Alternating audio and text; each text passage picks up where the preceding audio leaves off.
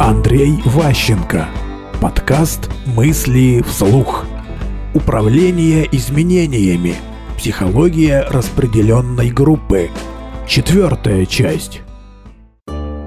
Цикл внедрения изменений. Я вам хочу показать некий цикл, а, который традиционно проходят люди при работе с убежденностью. То есть вам необходимо убедить некую группу людей в том, что они справятся с предлагаемыми изменениями. У вас есть шкала, нижняя шкала это время, и верхняя шкала это доверие. То есть, чем больше доверия, тем лучше. Но доверие тут есть двух типов. Доверие вам и вера в себя. Ваша цель с точки зрения управления изменениями сделать так, чтобы люди поверили не вам, а поверив вам, поверили в себя. И для этого вы проводите их через три этапа управления их психологией, их э, изменениями, их э, самовосприятием. Шаг первый – вам нужно их заинтересовать. То есть вы, формируя команду изменений или там, группу там, для перемен, должны вызвать у них любопытство и интерес. Если любопытства не будет, не будет принятия, не будет развития. После этого вы начинаете их раскручивать на предмет, чтобы они дали вам обещание. Вот у вас был шаг номер один. Вот шаг номер один. А, значит, э, интерес. И есть некий барьер, это внутренний барьер между доверием к вам, вот здесь доверие к вам, а здесь вера в себя. И вот вам важно, чтобы люди преодолели барьер этот, от веры к вашим словам перешли к вере в себя, вот сюда. Вы их там уговариваете, мотивируете, обещаете, манипулируете. В конце концов, выбиваете из них твердое обещание произвести необходимые изменения – тем или иным образом они говорят, да, я готов, я буду меняться, мне это важно, мне это нужно, я готов. Казалось бы, ну класс, вот вы сделали, он дал обещание. И большинство из нас, из начальников, забывает о сотрудниках на длительное время. Он же пообещал, пусть сам ковыряется. Но так устроена наша психика, что как только мы обещание дали, у нас дальше возникает сомнение. Об этом очень хорошо знают девушки, которые выбили у мужчины обещание жениться – только он пообещал, дальше у мужика возникают сомнения очень сильные. И если сомнения слишком сильные, проваливаются опять в зону вот сюда, вниз опускаются, брак распадается, отношения разваливаются, мужчина убегает. То же самое с сотрудником. Если он не смог вот после э, первого обещания и возникших сомнений провалился ниже уровня вот этого, ниже этого барьера, изменений не будет, сотрудник будет вас избегать, он не будет вам верить, как бы он не будет с вами сотрудничать.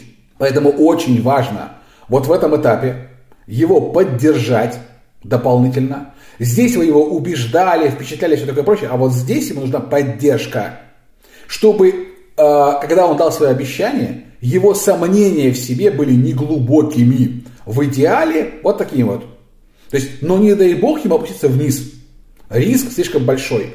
А когда он получил поддержку, в себе уверился, дальше он спокойно сам необходимые вещи делает и не мучается сомнениями, переживаниями и так далее. То есть вам необходимо оказывать на него воздействие здесь, на шаге 1, шаге 2 и шаге 3, пока он не выйдет на график уверенности в себе и стабильной реализации выполненного обещания, которое он хочет сделать. То есть он начинает работать и выполнять то, что пообещал поддержите его, и тогда у него все будет нормально. Если вы пропустите сомнения, то как бы э, доверие будет разрушено, сотрудник будет потерян, тема не будет решена. Поддержка и убеждение. Как это выглядит э, в картинке вот ну, более простой? То есть вот э, именно этап шага номер три. То есть в, человек согласился, говорит, да, типа все классно, потом осознает последствия, там, не знаю, договор, какие-то планы работ, что-то еще, его охватывает ужас, ему нужна поддержка, и, соответственно, от вас требуются дополнительные усилия, чтобы внушить ему веру в себя самого, помочь ему, что прорвешься, все будет нормально, не переживай там и так далее. Подсказать какой-то там, ну, лайфхаки, что-то еще.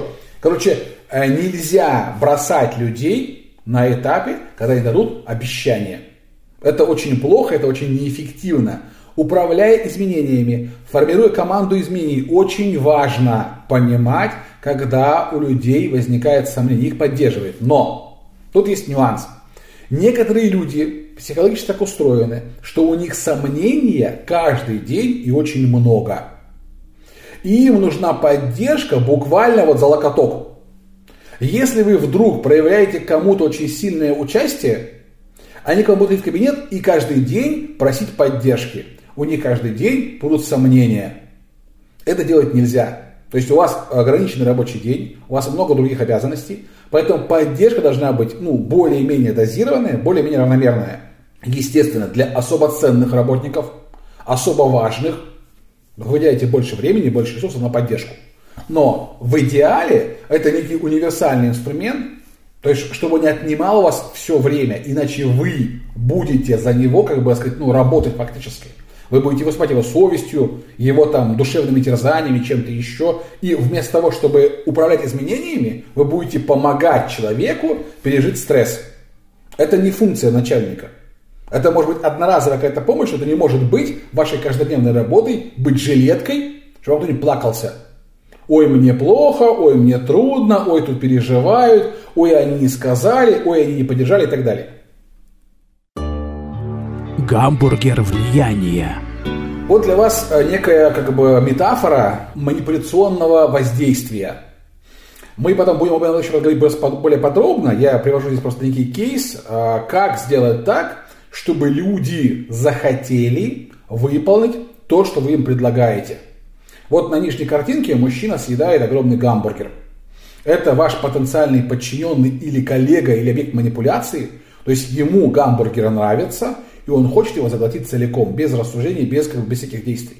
А ваша задача сделать его красивым, привлекательным, как бы, чтобы люди захотели этим заниматься. Первая вещь. Как, как делается правильный гамбургер влияния, манипуляционное воздействие и так далее.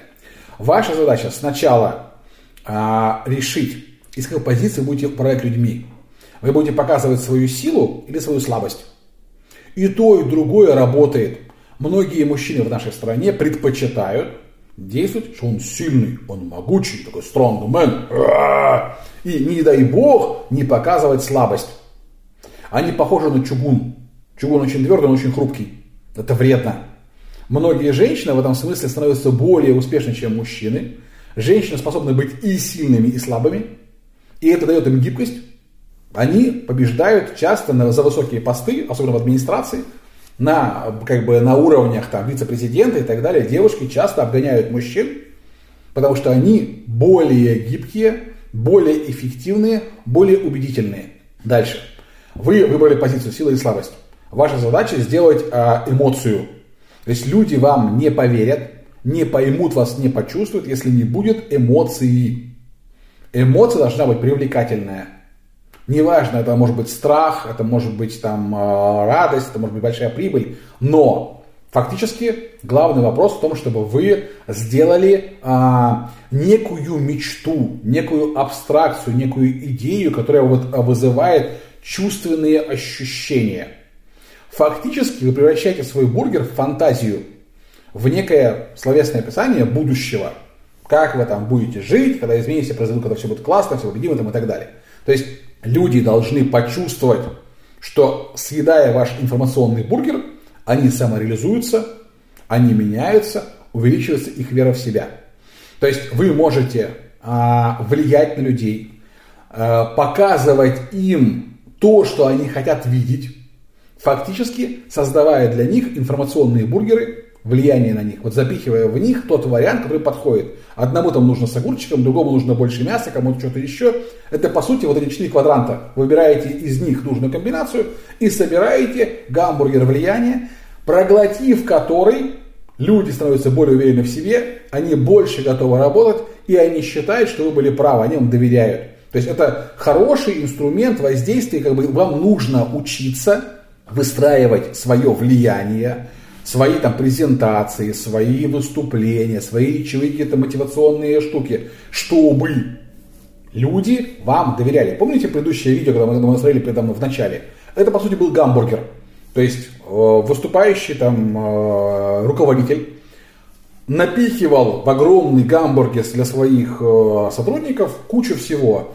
Он им давал часы, он их там пугал, он их хвалил, как бы он унижал тех, кто будет это есть. То есть он создавал массу как бы э, эмоциональных включений, таких якорей, для того, чтобы люди захотели победить, прорваться, он внушал им веру в себя. По сути, оказывал поддержку. Это э, озвучка поедания гамбургера. Многим людям не хватает э, просто красивой презентации. Многим не хватает ваших красивых слов. Иногда нужно дополнить чем-то чувственным. То есть, когда вы создаете систему влияния, помните, мы говорили аудиал, кинестетик там и так далее. То есть, очень важно понимать, а, на кого вы работаете. Например, некоторым людям важно увидеть не просто презентацию, объемное нечто, там, не знаю, модель сделанную или еще что-нибудь. Кому-то важно ее потрогать, кому-то важно ее понюхать. Бывает много разных вариантов. То есть доверие – это чувство. Вам, влияя на кого-то, нельзя опираться только на разум. Очень важно опираться на чувства. Какие чувства и у кого вы предполагаете вызывать? Аудио, видео, кинестетика, ощущение, вкус, запах, мечту. То есть люди должны почувствовать мечту. Все, что вы можете впихнуть, звуковые эффекты, визуальные эффекты, все подходит. То есть, готовясь влиять на людей, нужно строить свое сообщение максимально комплексно. Это не должна быть просто голая статистика, не должны быть голые цифры, должны быть чувства. Просто чувства иногда стоит выразить в цифрах. Так заходит лучше. Свидетель, эксперт, авторитет. Общая концепция. Мы переходим к некой групповой, так сказать, групповой работе. А, будем описывать сейчас, если мы говорили про э, структуру доверия, про привычки, про способы влияния, про инструменты, которыми это можно сделать, теперь поговорим о ролевом распределении, а, когда, скажем, какая из ролей наилучшим образом убеждает – мы сейчас будем говорить о такой странной концепции свидетель, эксперт, авторитет. Итак, у вас есть некая проблема. То есть э, э, она и стала причиной изменений. Ну или, возможно, станет причиной изменений. То есть есть проблема. Обычно проблема очень комплексная. Ее очень трудно однозначно определить. И найти однозначно одного человека, который точно решит. Вот типа конкретно эта проблема, это Васина проблема, и он решает. Если э, такой подход очень конкретный, это не проблема, это управленческое решение.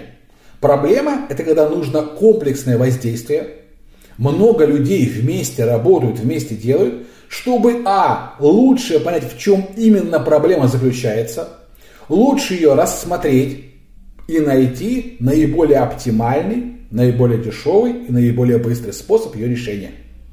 То есть ваша задача а, на, найти такие роли, которые помогут вам с проблемой справиться. Я вам рекомендую а, научиться себя ставить в три разных позиции. В позицию свидетеля, в позицию эксперта и в позицию авторитета.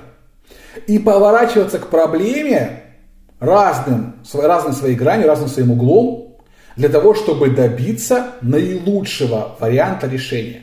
К сожалению, помните вот наш этот тест небольшой, когда вы прочитали все легко текст? Большинство из нас так устроено, что находит сразу готовое решение, некий готовый шаблон. Вообще не пытаясь задуматься о сути задания, зачем это нужно, для чего это необходимо и так далее. То есть мы предпочитаем не тратить энергию нашего мозга. Мы хотим как можно быстрее найти решение и закрыть вопрос. Соответственно, психологически очень сложно научить себя, а, например, давать честную оценку, быть правдивым свидетелем. Или, например, предлагать решение проблемы с нужным количеством альтернатив. Предлагаю три альтернативы, потом объясню, почему три. Или настаивать, что именно такое решение максимально правильное, потому что вы авторитет. Мы обычно все это смешиваем, сразу выдаем некий такой вот микс авторитетности и свидетельства, а потом обижаемся, что другие с нами не согласны. Почему часто возникают споры, конфликты, некие очевидные вещи? Потому что люди, э, выдвинув свое решение, не хотят слушать других. Они, уже они же правы, они же правильно посчитали, все оценили уже. И поэтому они хотят, чтобы выбрали именно их вариант. Возникает спор, возникает конкуренция ненужная.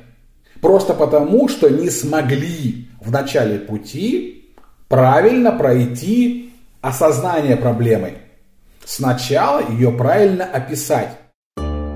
Свидетель как источник достоверной информации. То есть самое главное вообще, что необходимо в жизни, уметь быть объективным. Объективность подразумевает безоценочное описание ключевых элементов проблемы. Это делают свидетели. Вот если я просто взял в таком пародийном варианте сцену из э, фильма «Джентльмены удачи», был такой Василий Либоваевич, который описывал, э, ну, скажем, такой, типа, подожди, там еще что-то, у него была такая живая совесть ходячая. Он был честный, хоть и разводил осадной мочой бензин, э, как бы у него были свои этические принципы. И ключевая задача следующая. Вам верят или не верят? То есть у вас может быть в решении проблемы очень важная роль. Вашей информации доверяют. То есть проблема – это комплекс данных. Он очень большой. В нем этих данных очень много, и чаще всего они избыточные. Невозможно анализировать все. Сейчас те, кто занимается бигдатой, знают, что есть такое понятие озера данных. Когда данных просто очень много, и 99% нахрен никому не нужны. Выделить из всего массива данных ключевые данные – это огромное искусство. Для этого там эти придумают искусственный интеллект и что-то еще, чтобы найти, что на самом деле важно. Способность давать достоверную, точную информацию, чтобы вам верили на слово, что именно ваша информация правильная, это очень важно. Ваш авторитет в коллективе, доверие начальства к, там, к вам определяется способностью верить вам на слово. Что вы говорите точно, правильно, четко, как бы и ваши, вашим словам можно верить. Есть ли у вас такая роль вообще в компании или нету?